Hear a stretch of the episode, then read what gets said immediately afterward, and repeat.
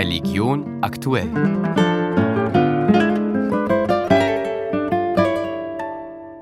Wie jedes Jahr am ersten Freitag im März wird auch heute wieder der sogenannte Ökumenische Weltgebetstag der Frauen begangen.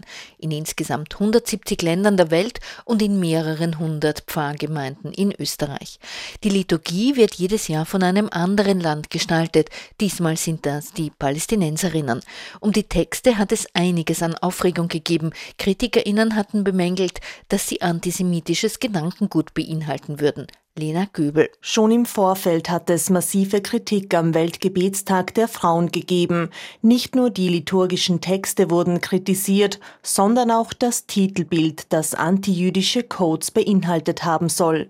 Das Titelbild einer palästinensischen Künstlerin, der Nähe oder Distanz zur Hamas unklar ist, wurde daraufhin nicht mehr verwendet.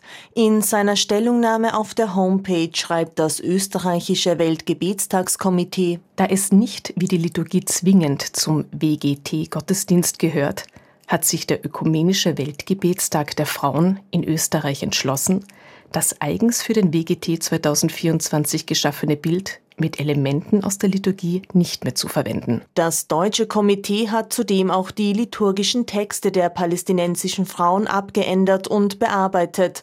Das österreichische Team allerdings nicht. Man wolle der Philosophie des Weltgebetstags treu bleiben und die Liturgie im Original feiern, schreibt es auf seiner Homepage und Deutschland ist einen eigenen Weg gegangen, der nicht mit dem WGT-Komitee Palästinas im Einklang steht und den wir nicht mittragen.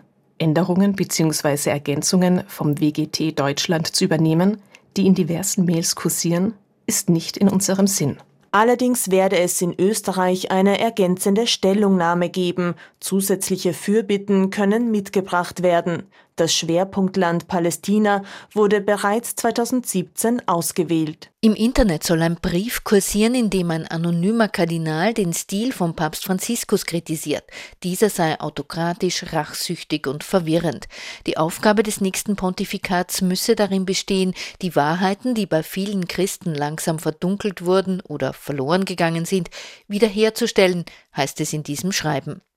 Das Klimabündnis Österreich, ein Zusammenschluss hunderter Klimaschutzinitiativen, versucht mit einem Wettbewerb Kinder zu umweltfreundlicher Mobilität zu motivieren. Jetzt im März startet die nächste Runde beim Sammeln der sogenannten Klimameilen. Auch die Vorjahressiegerin, die Volksschule Maria Regina aus der Vereinigung von Ordensschulen Österreichs in Wien, will wieder mitmachen. Markus Marschalek. Mit der Straßenbahn oder zu Fuß statt mit dem Auto. Die Klimameilen-Kampagne des Klimabündnis Österreich will sensibilisieren. Wir haben Klimameilen gesammelt und dann sind wir zu Fuß zur Schule gegangen und haben Sticker gesammelt. Ich bin zu Fuß gekommen. Weil man dann Tiere schützt. Die Kinder der 2C am Clara Fey Campus in Döbling waren mit Begeisterung dabei. Für jeden umweltfreundlich zurückgelegten Weg durften sie einen Sticker auf ein Plakat kleben. Österreichweit haben sich über 250 Kindergärten und Volksschulen beteiligt. Seit 20 Jahren gibt es die Aktion.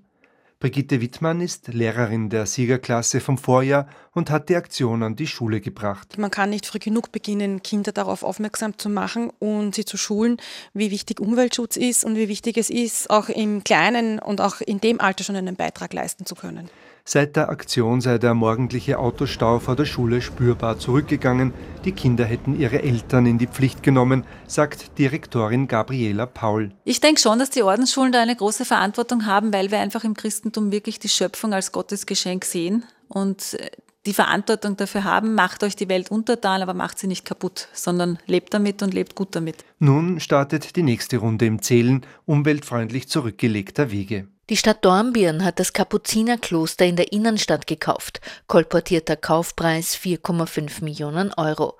Jetzt sollen Konzepte für die künftige Nutzung erarbeitet werden.